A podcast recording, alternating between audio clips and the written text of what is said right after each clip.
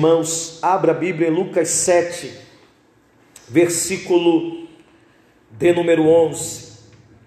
Logo depois, Jesus foi a uma cidade chamada Naim, e com ele ia muitos dos seus discípulos e uma grande multidão.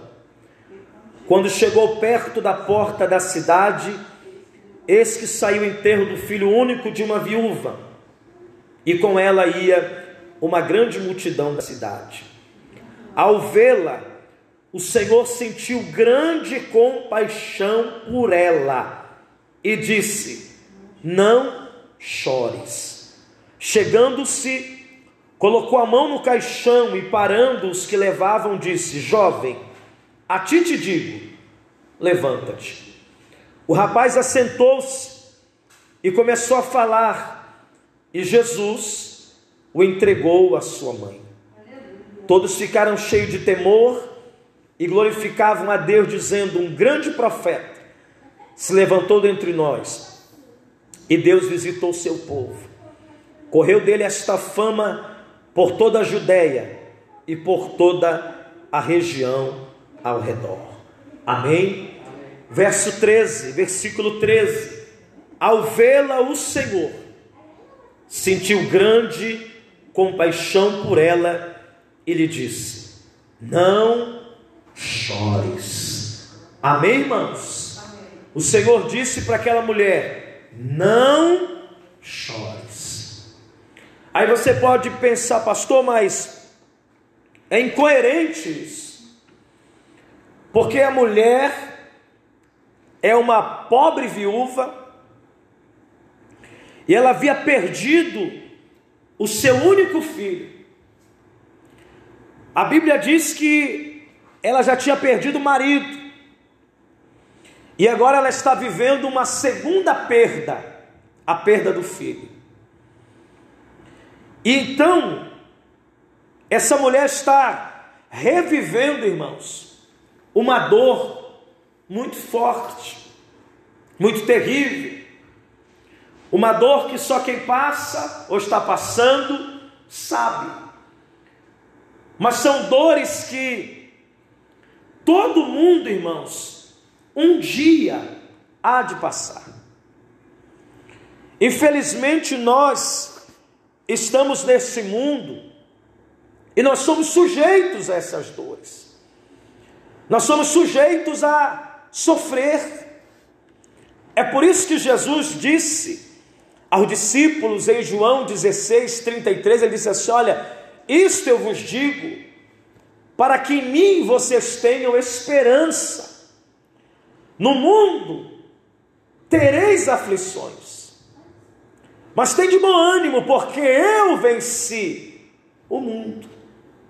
E essa mulher que Lucas relata essa história, ela está passando, passava naquele momento, uma aflição muito grande ela está de luto, ela está triste, ela está chorando e ela está com certeza com a sua vida espiritual, sentimental abatida.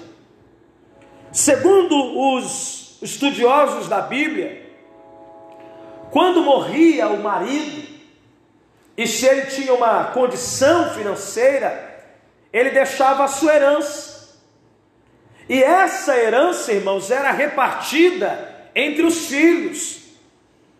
E se eles tinham dois, três, quatro, cinco filhos, o primeiro filho, o filho primogênito, o primeiro filho, ele recebia uma parte muito maior da herança. Por quê? Porque quando ele se casasse, ou se ele já fosse casado, quando o pai falecesse, ele teria que acolher na sua casa a sua mãe, caso essa não casasse de novo. Então, o filho que herdava a herança do pai depois de morto, recebia a maior porção, porque ele tinha que cuidar da sua mãe. Ele tinha que dar agora, aleluia, condições para que a mãe sobrevivesse. Então, esse texto, possivelmente, essa mulher dependia exclusivamente do seu único filho. A Bíblia não diz que ela era pobre, mas também não diz que ela era rica. Mas diz que ela era uma viúva, tinha apenas um único filho, então peraí, se ela é viúva, esse único filho havia recebido com certeza a herança do pai. E uma vez ele recebendo a herança do pai, ele tem por obrigação, irmãos, de cuidar da sua mãe. E agora a mãe vai ver a sua única fonte de esperança, de amor, de alegria, de cuidado, de regozijo, e embora. Porque o menino, a Bíblia diz que ele é um jovem, esse jovem também morreu.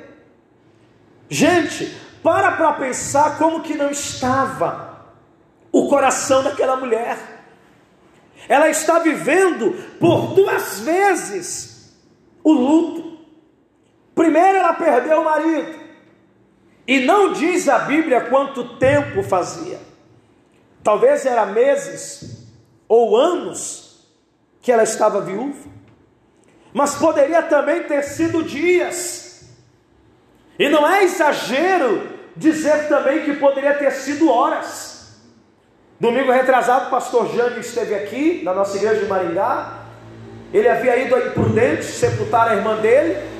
E fui informado que no meio do culto ele recebeu a notícia que o cunhado também morreu. E ele precisou voltar na mesma noite do domingo para Prudente, para no outro dia também sepultar o cunhado, no caso o marido da irmã que morreu. Então a vida muitas vezes não é fácil. Por isso Jesus disse assim: no mundo vocês terão aflições. A palavra aflição ela significa comprimir, oprimir. Sabe quando você vai macerar um alho e você aperta ele, você esmaga ele? É isso que a Bíblia diz. É isso que Jesus disse que o mundo ele traz. E essa mulher, ela está passando agora por esse processo. E há quem diga que o processo do luto, irmãos, ele se estende até cinco anos. São processos dolorosos, é um tempo muito difícil.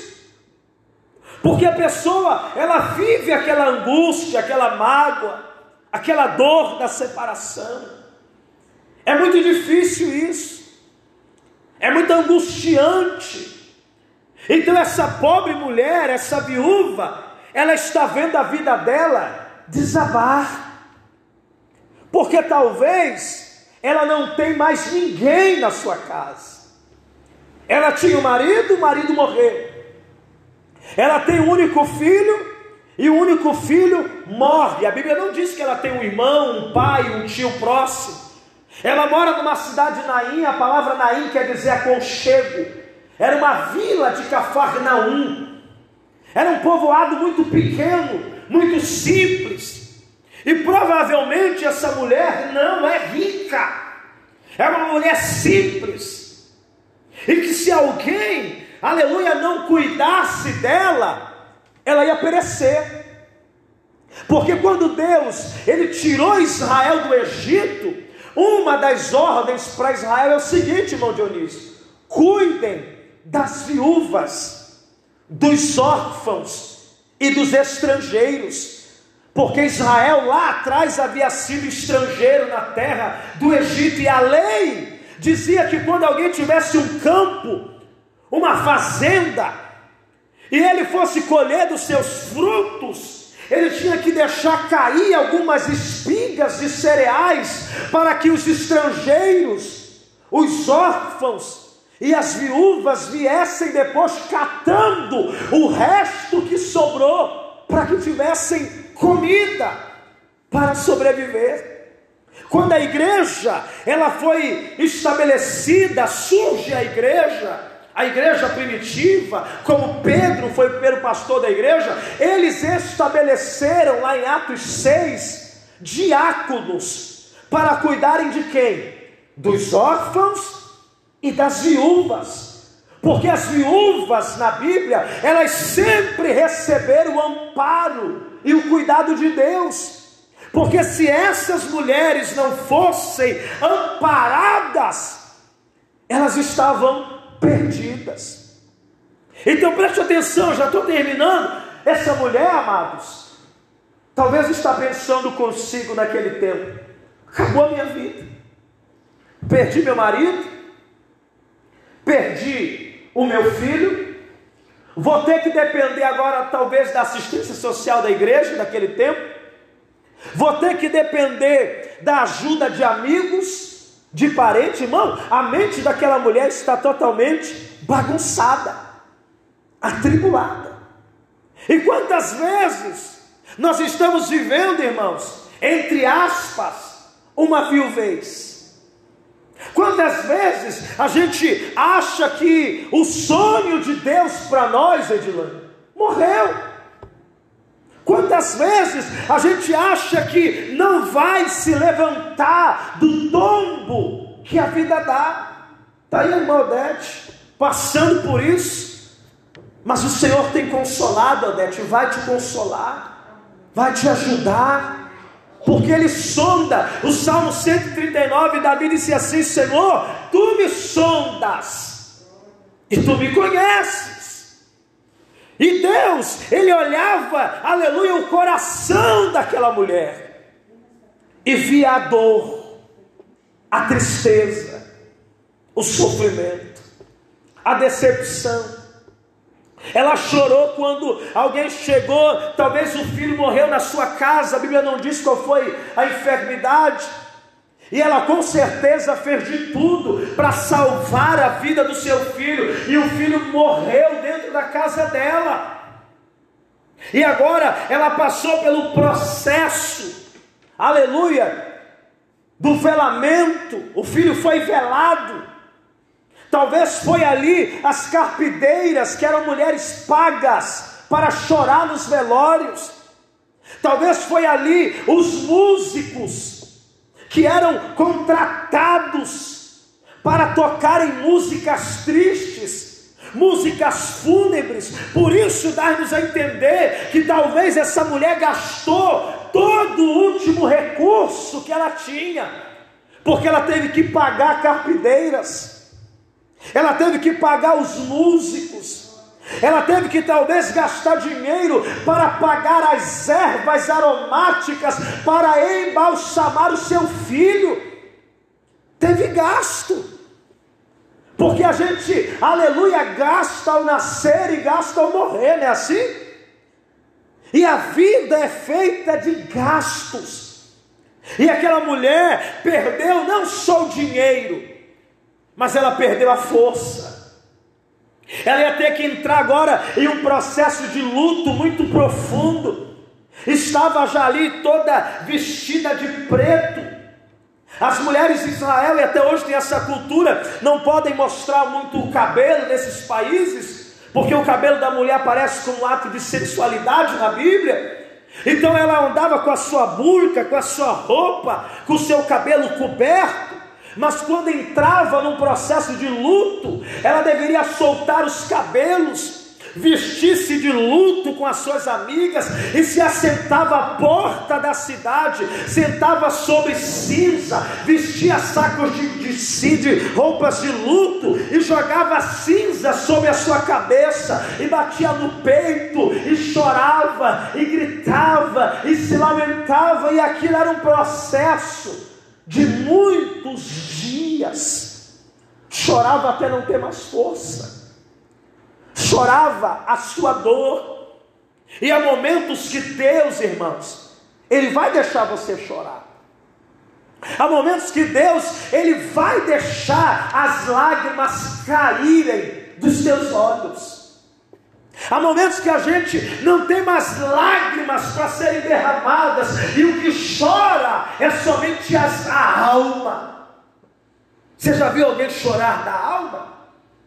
Aquele gemido, aquela dor, aquela escuridão nos olhos da pessoa, aquele vazio de angústia, e eu quero te dizer que chorar não é privilégio só seu, porque diz a Bíblia que Jesus ele também chorou.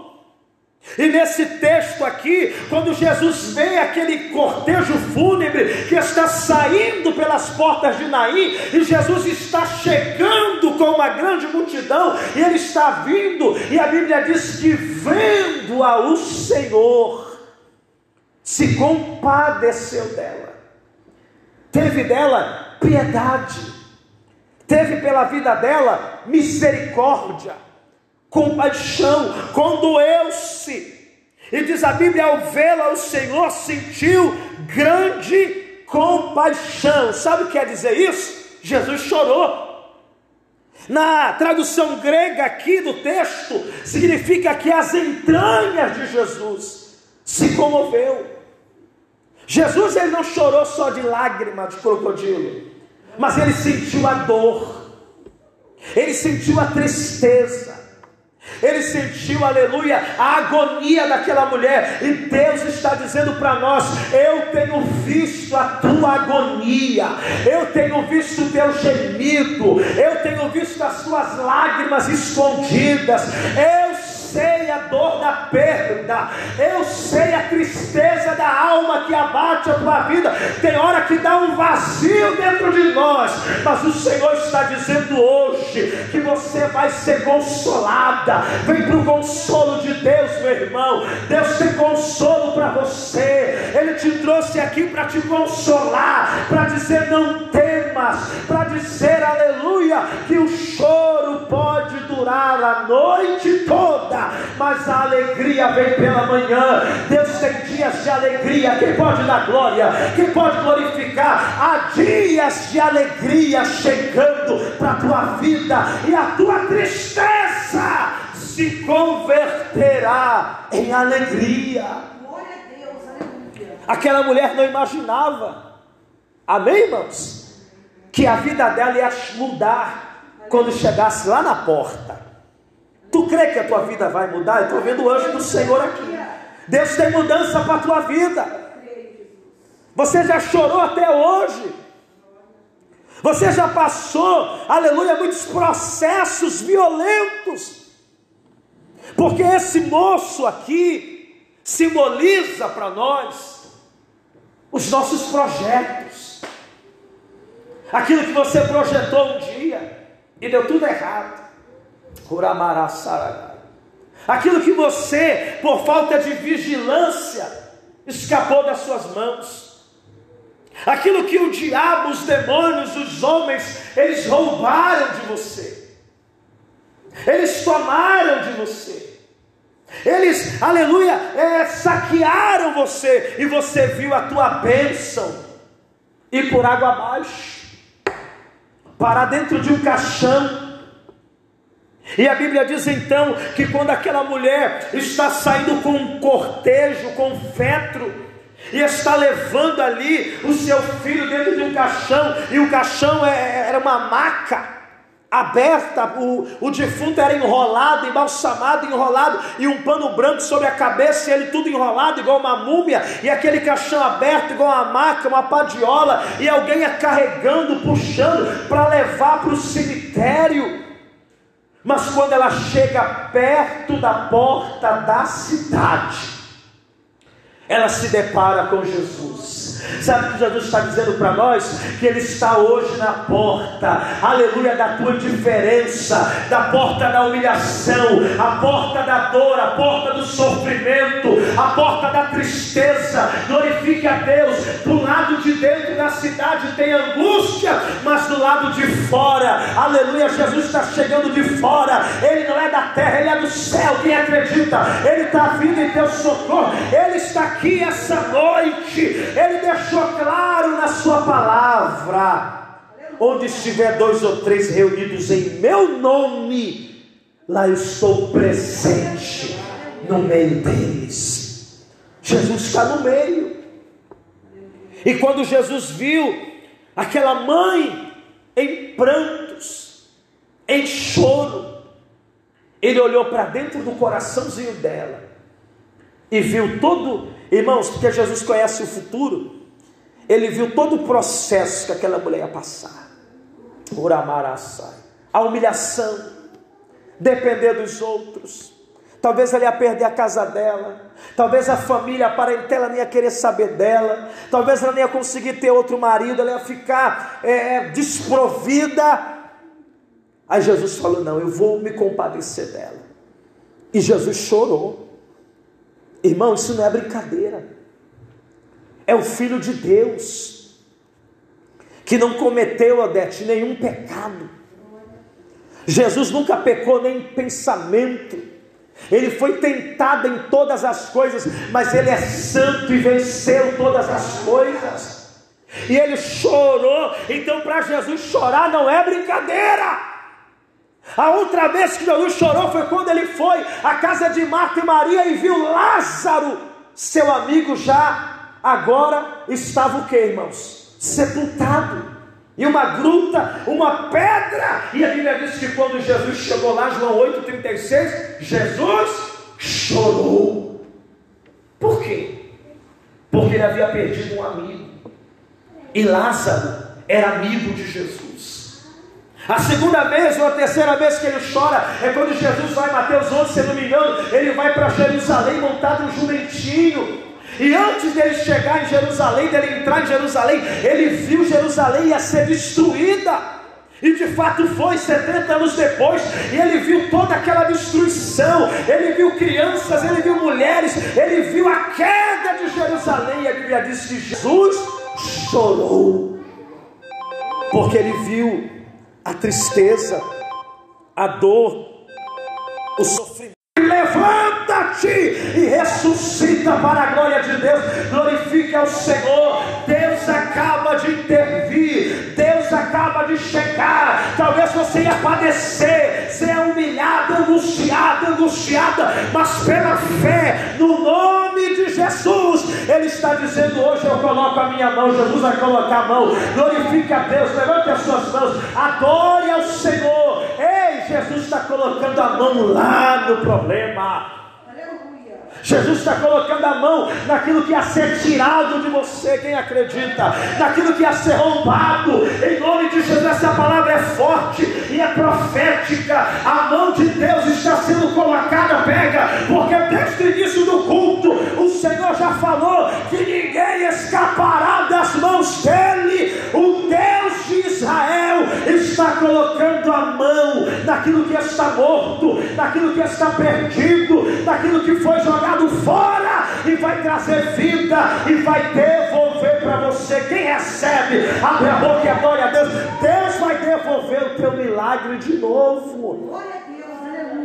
Deus vai restituir a tua saúde. E quando Jesus, irmão Dionísio, colocou a mão, o enterro parou. E você sabia que, segundo a história, era só o parente mais próximo que podia parar um, um, um, um cortejo fúnebre. Naquele momento, Jesus ele quebrou o sistema, porque a lei dizia que só um parente mais próximo podia parar aquele velório. A lei mosaica, a lei cerimonial, os dez mandamentos, a lei de Israel dada a Moisés dizia também que Jesus, sendo judeu, e sendo nazireu, fazendo o voto do nazirado, nazirado, não podia tocar em defunto. Por quê? Porque quando o judeu tocava em um defunto, ele ficava sete dias impuro, ou seja, ele tinha que se afastar da casa dele, das atividades dele, das coisas dele, tinha que se banhar e ficar excluso, porque ele estava impuro, ele estava imundo, era o costume dele. E Jesus, ele vai lá e quebra tudo isso. E a Bíblia diz que ele tocando no caixão, e os que o levaram, o moço, o corpo do moço pararam. Então Jesus disse assim: Jovem, a ti eu te digo, levanta-te. E a Bíblia diz que o moço se levantou e andou e falou, e Jesus restituiu. Pega essa palavra, ele restituiu. Levanta a sua mão para receber. Pode levantar a mão para receber. Ele restituiu, ou seja, ele devolveu aquilo que pertencia à mãe. Deus vai devolver o que é nosso. Deus vai devolver a paz para a tua casa. Deus vai devolver a tua bênção, a vitória. Deus vai devolver, aleluia, o avivamento dessa casa. Aquilo que o diabo roubou, aquilo que Satanás matou, aquilo que os homens tiraram dessa igreja, será devolvido, será restituído, será resgatado, será entregue de volta. Quem recebe restituição e sarandi sobre o Brasil, em nome de Jesus. Deus quer devolver para você. Você precisa crer. É por isso que você vem à igreja. Para Deus devolver fé. É por isso que você vem à igreja. Porque o diabo quer matar o menino todo dia. O diabo quer matar a tua fé todo dia o desemprego, a tristeza, a pandemia, há tanta coisa que vem por aí, mas nessa noite não tem velório, nessa noite não tem tristeza, nessa noite Jesus chegou primeiro, glorifica Ele, nessa noite Jesus está dizendo: Eu sou a ressurreição e a vida, eu mato, eu faço viver,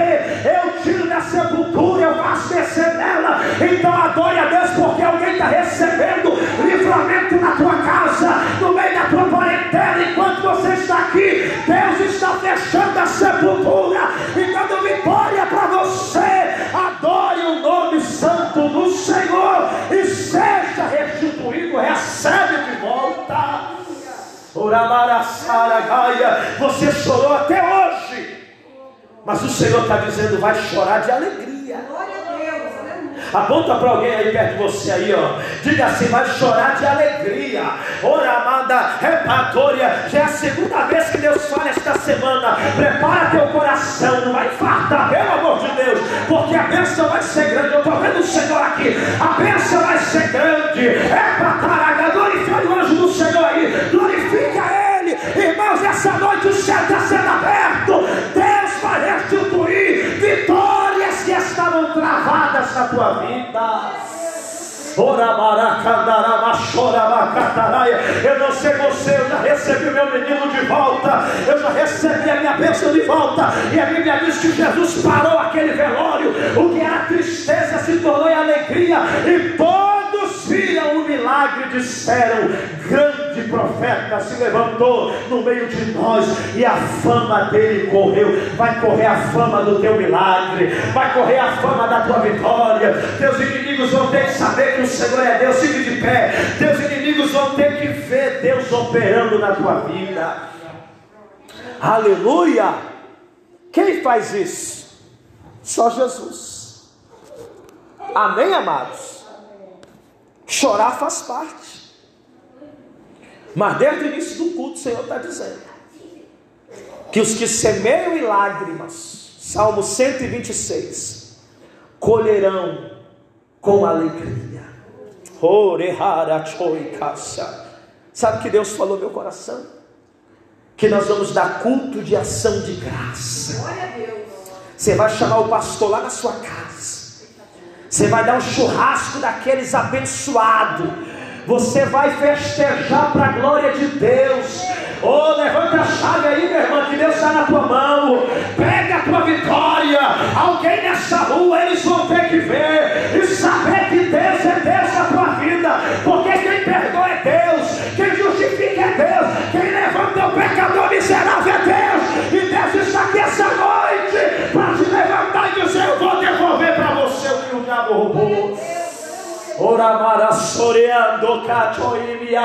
Adore ao Senhor, porque Ele é Deus.